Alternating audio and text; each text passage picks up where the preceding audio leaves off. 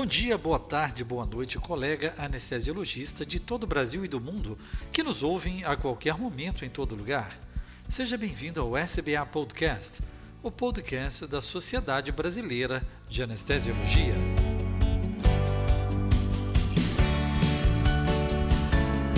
Eu sou Pablo Guzmán, médico anestesiologista, podcaster do Medicina do Conhecimento.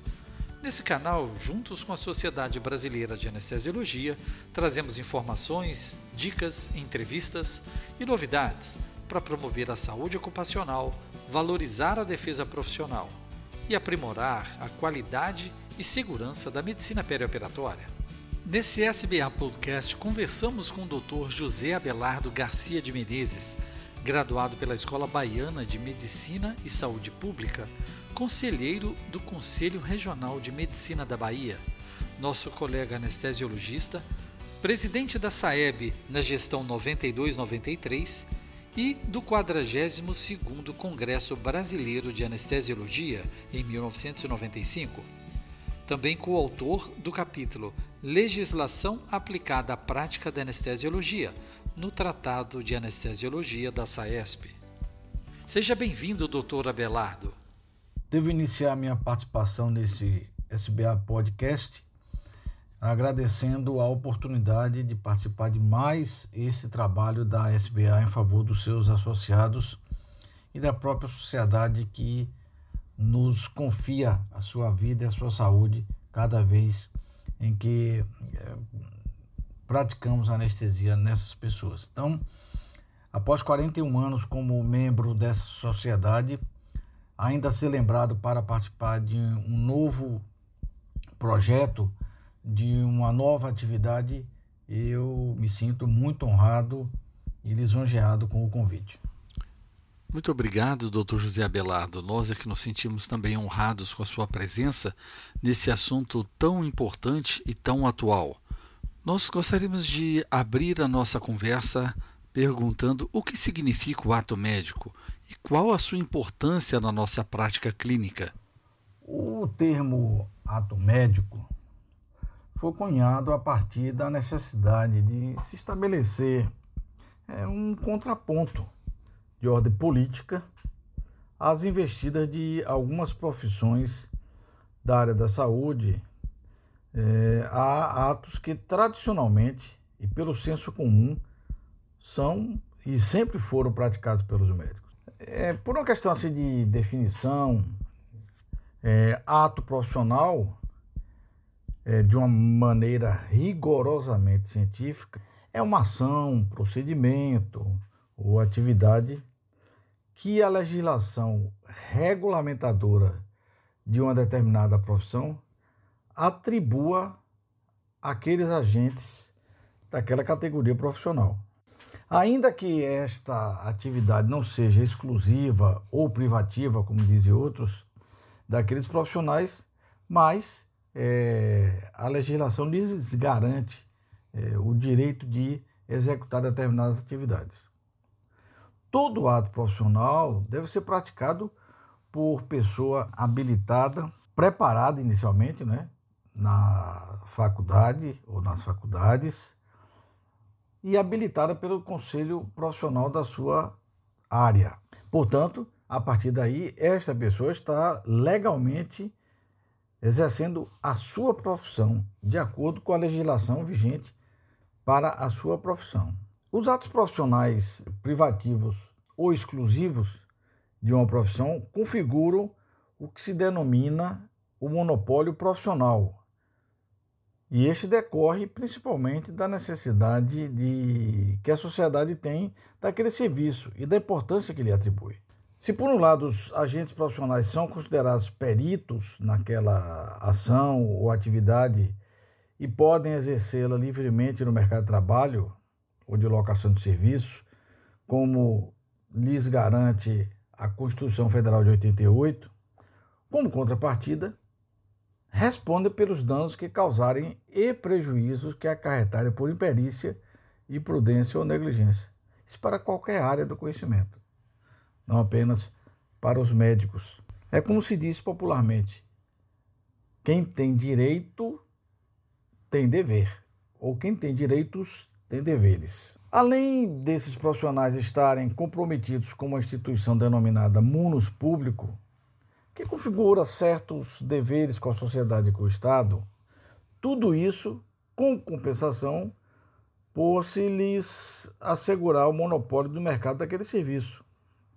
Assim, qualquer profissional de qualquer profissão que causar dano a um cliente por negligência, imperícia ou imprudência comete um erro profissional e responderá por conduta culposa. Reitero o que disse há pouco: tem direitos e deveres todos os cidadãos. Os atos profissionais podem ser atribuídos de maneira privativa aos agentes de uma profissão, caso em que só podem ser executados por um agente profissional legalmente habilitado daquela categoria profissional. Ou podem ser típicos de uma profissão ou mesmo específicos dela, mas também podendo ser compartilhados com agentes de outra categoria profissional ou diversas delas. Quando um procedimento é privativo de uma profissão, deve ser chamado ato privativo profissional ou privilégio profissional.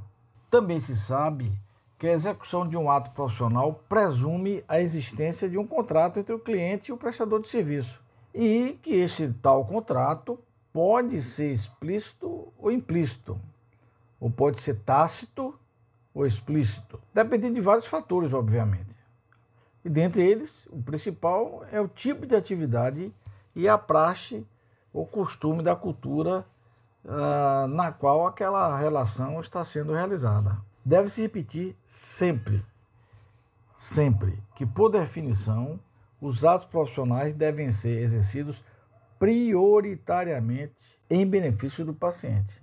Não é demais lembrar que na profissão médica o paciente é início e fim da atividade do profissional médico. A desobediência deste princípio de beneficência motiva grande parte das infrações profissionais de todas as profissões e mais ainda os transtornos das relações profissional-cliente-profissional.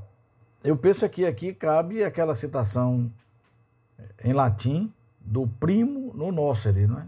Ou seja, toda atividade deve priorizar o bem do paciente e jamais prejudicá-lo. Definir o ato profissional de médico como todo procedimento técnico profissional praticado por médico legalmente habilitado e dirigido para três princípios. Então nós falamos um pouco sobre o ato profissional lato senso e agora estamos tratando do ato profissional trazendo para a atividade médica. Então, são três princípios: a prevenção primária, a prevenção secundária e a prevenção terciária. Para a prevenção primária, define-se como a promoção da saúde e prevenção ou profilaxia da ocorrência de enfermidades. Da prevenção secundária, define-se como a prevenção da evolução das enfermidades ou execução de procedimentos diagnósticos ou terapêuticos.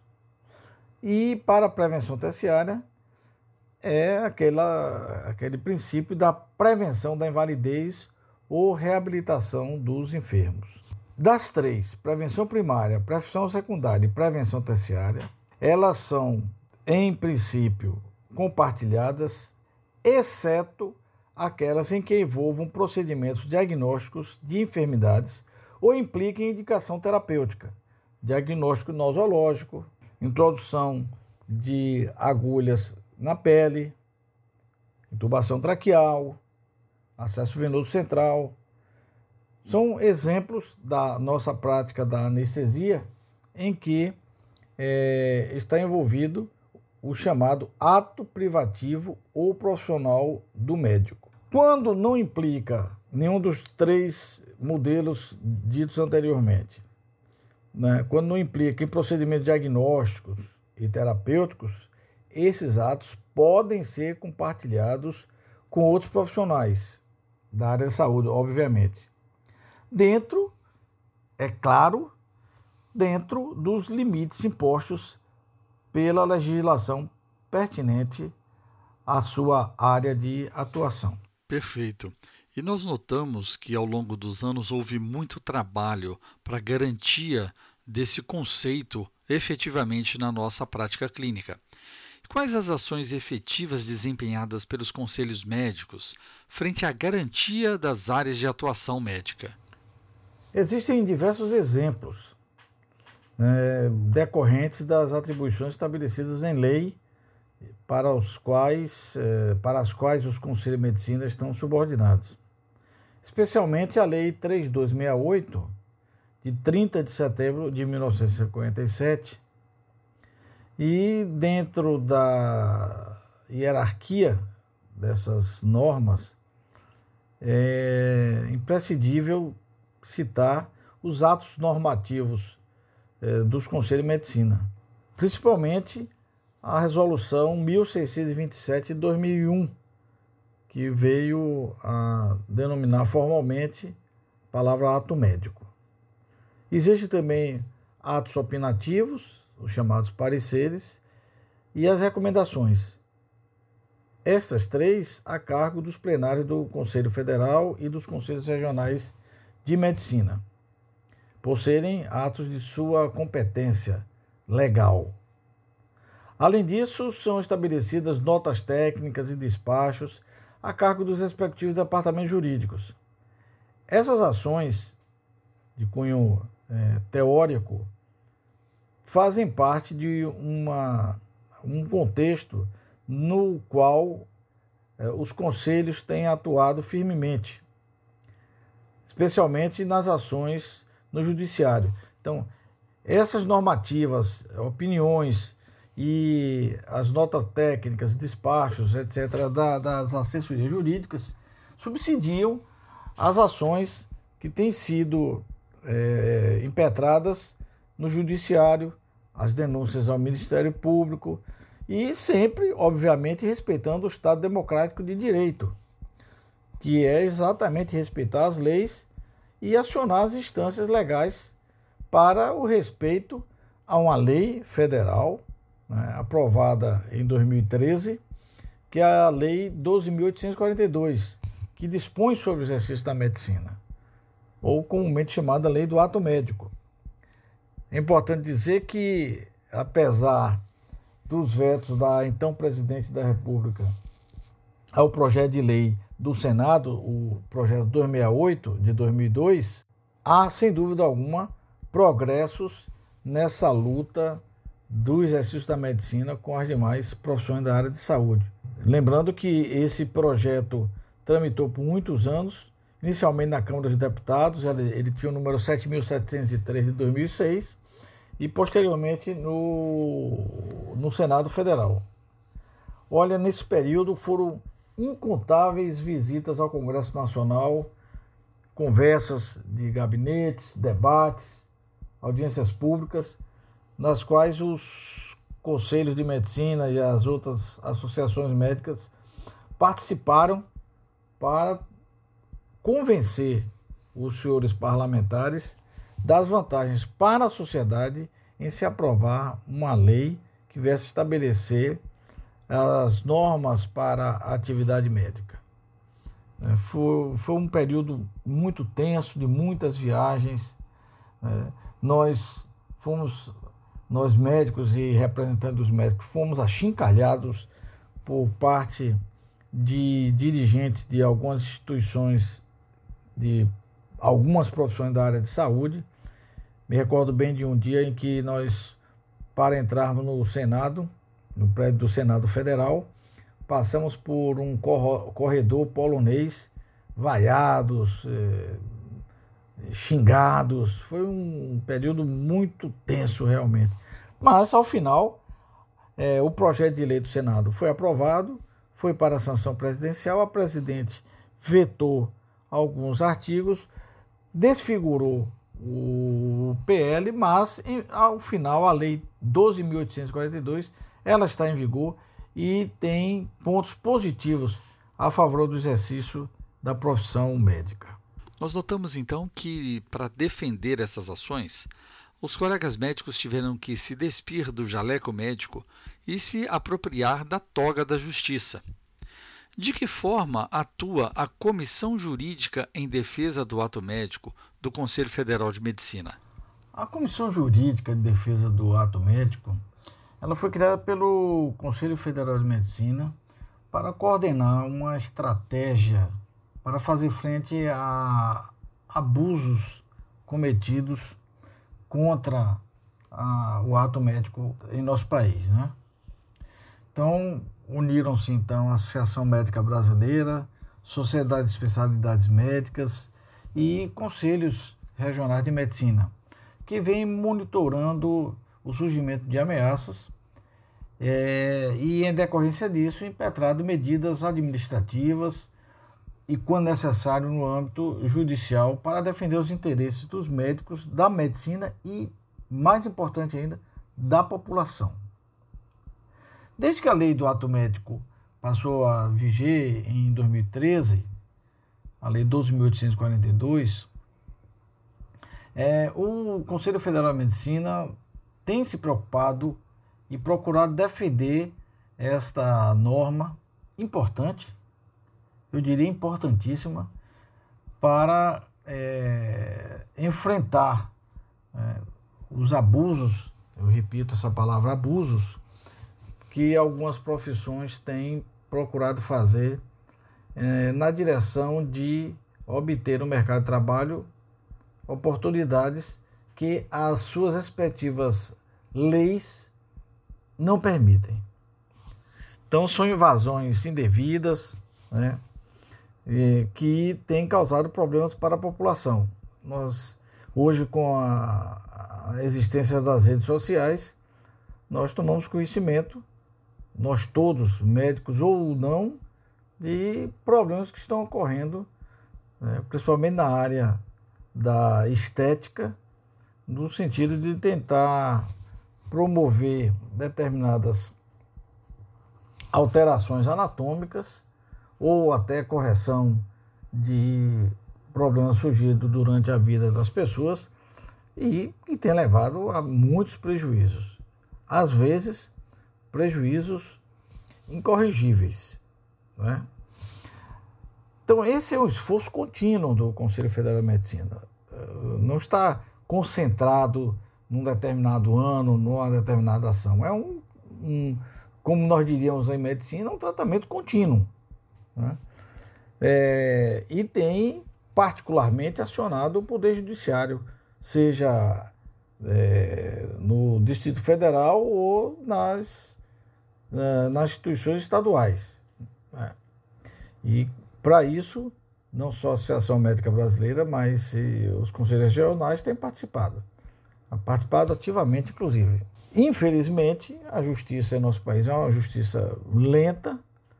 É um caminho muito longo que estamos percorrendo, mas é necessário e indispensável que esse caminho seja percorrido para se esgotar todos os recursos necessários no sentido de respeitar a legislação vigente.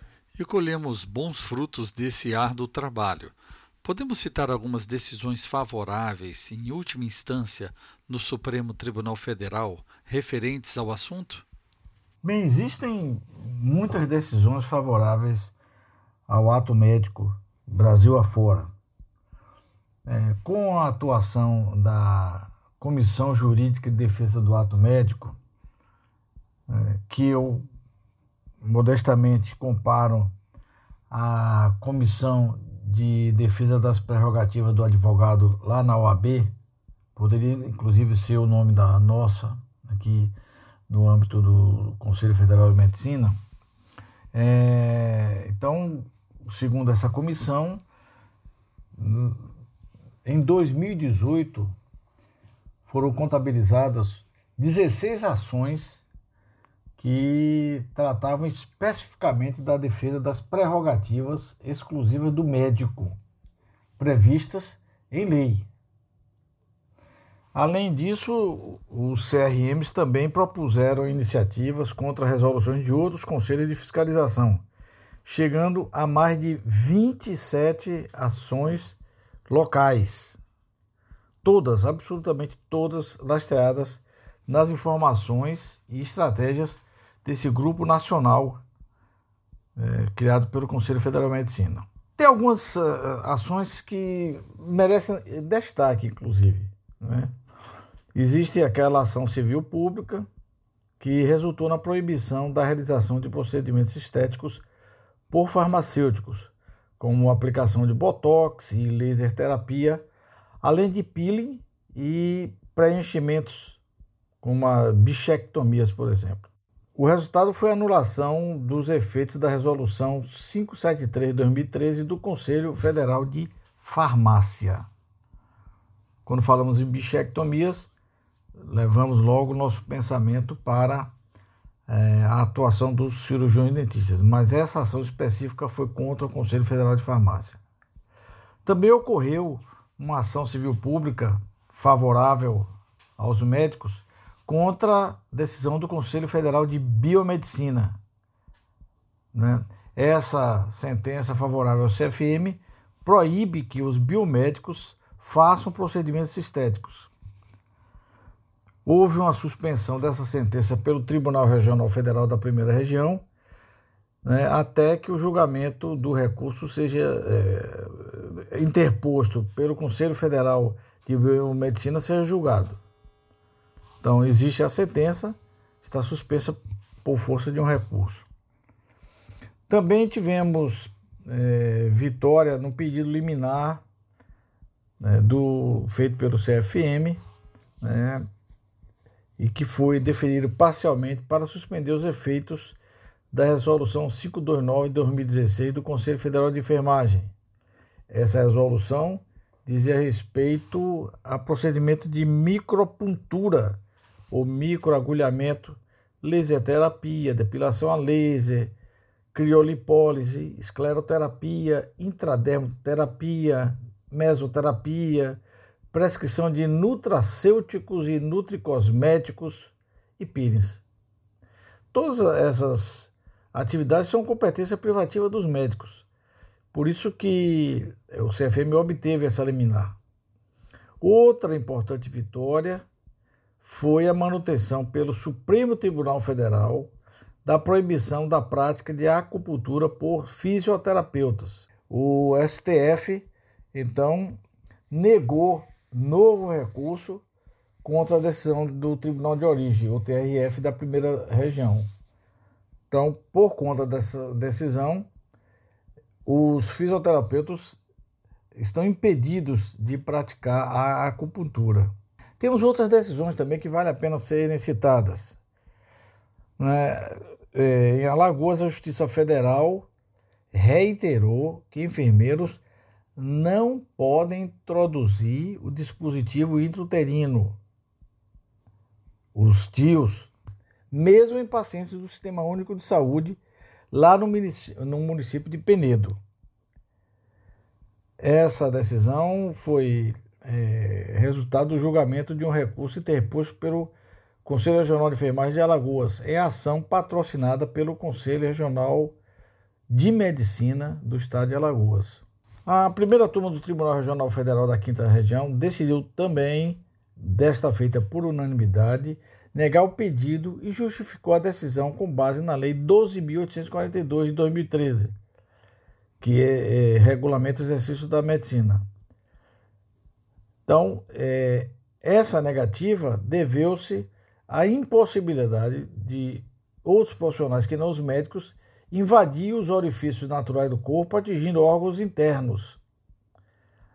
Exatamente por conta disso, e essa decisão é consentânea com a da Justiça Federal de Alagoas, no sentido de que é, não é possível, então, fazer a introdução do DIL né, pelos profissionais de enfermagem, porque descaracterizaria a Lei 12.842 de 2013 e seria uma afronta à legislação federal que está em vigor. Mas o fato é que existe também é, outras decisões, inclusive uma do, do Mato Grosso, né, em razão da prescrição de óculos e lentes de contato, de grau, obviamente, por profissionais que não são da área médica. Então, esses profissionais, os optometristas, estão indo além do que a legislação permite, e essa decisão da segunda vara da Justiça Federal do Mato Grosso veio é, consolidar mais uma vez a, a posição dos médicos brasileiros. E eu gostaria de aspiar aqui uma frase da juíza federal Vanessa Curti Perenha Gasques dessa decisão, por ser imperativo para o conhecimento dos senhores. Aspas. Por falta de dispositivos legais que regulamentam a profissão do optometrista, fica suficientemente demonstrado que a realização de exames e a prescrição de óculos e lentes de grau é uma tarefa exclusivamente atribuída ao profissional médico oftalmologista. Fecha aspas. Doutor José Abilardo, qual o nosso papel de médico anestesiologista no contínuo processo de defesa profissional? Olha, Pablo, eu penso que é, as atitudes negligentes de alguns profissionais, de algumas áreas específicas, de algumas especialidades, é, esses atos negligentes foram os responsáveis, em parte, pela invasão da nossa competência. Veja bem, no momento que um anestesiologista, por exemplo, abandona seu paciente em sala cirúrgica, aos cuidados da técnica de enfermagem ou da enfermeira, ele está abrindo mão de uma prerrogativa da sua profissão e da sua especialidade, que é cuidar do paciente, monitorizar o paciente, estar atento às nuances da anestesia naquele paciente. Ele está declinando de um dever fundamental para a prática da medicina e da anestesiologia, que é assistir, é cuidar, é estar ao lado do paciente. Assim como vimos vários exemplos na radiologia, na ortopedia, na obstetrícia, é? o médico que passa a noite dormindo e os técnicos fazendo parto, está abrindo um precedente importante e inquestionável para que outros profissionais se arvorem a fazer a sua prática. Então, eu penso que o médico anestesiologista não pode abrir mão do seu dever de estar ao lado do paciente, do dever de avaliar o seu paciente previamente, do dever de acompanhar o seu paciente na sala de recuperação. É como nós hoje falamos, é o pré, o pé e o pós-operatório. Ou, como se diz mais odiernamente, é a medicina perioperatória. É uma realidade. O médico anestesiologista não pode abrir mão é, desse seu dever. É um dever para ele, é um direito do paciente ser bem assistido. Vigilância é fundamental na, no sucesso do anestesiologista. Obviamente, que ele deve estar preparado, atualizado, continuar os estudos, acompanhar o avanço da anestesiologia, mas inquestionável é a vigilância do paciente anestesiado. Essa é a contribuição que o anestesiologista pode dar. Cuidar do pré, pé e pós-operatório, né, sem abrir mão das suas prerrogativas, dos seus deveres em defesa da saúde do paciente, em defesa da vida do paciente, em respeito à confiança que o paciente lhe depositou ao confiar que aquele médico tire a sua consciência, introduza eh, tubos na sua árvore respiratória e tantos outros quantos necessários, sejam acessos venosos centrais, acessos arteriais, enfim. O fato é que, por menor que seja a anestesia, por mais rápida que seja a anestesia, a vigilância não pode ser deixada de lado. É por isso que eu aproveito essa oportunidade que a SBA está me dando para reiterar um apelo aos anestesiologistas de jamais fazer anestesias simultâneas em pacientes distintos, ainda que no próprio ambiente cirúrgico, no mesmo ambiente cirúrgico, que não abram mão dos cuidados com o seu paciente, da atenção, porque à medida que nós estamos abrindo mão dos nossos deveres, nós estamos oferecendo a outros profissionais a oportunidade de compartilharem com nossos, conosco os nossos atos. Acho que com esse exemplo da anestesiologia, e a palavra exemplo, ela cai como uma luva, o médico é o exemplo dentro do atendimento à saúde.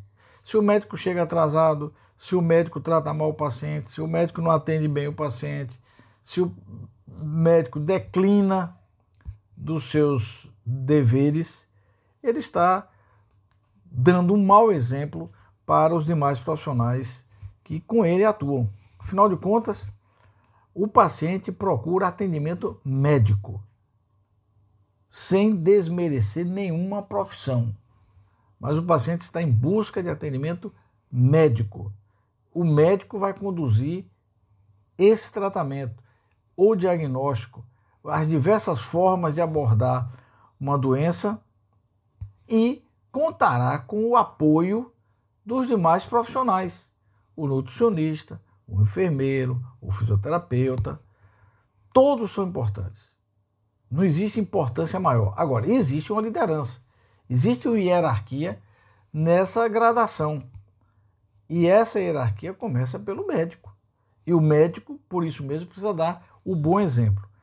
Com o nosso bom exemplo, com certeza é, dificultará a invasão do nosso, do, do nosso, da nossa área de atuação. Por isso que eu aproveito para reiterar esse apelo.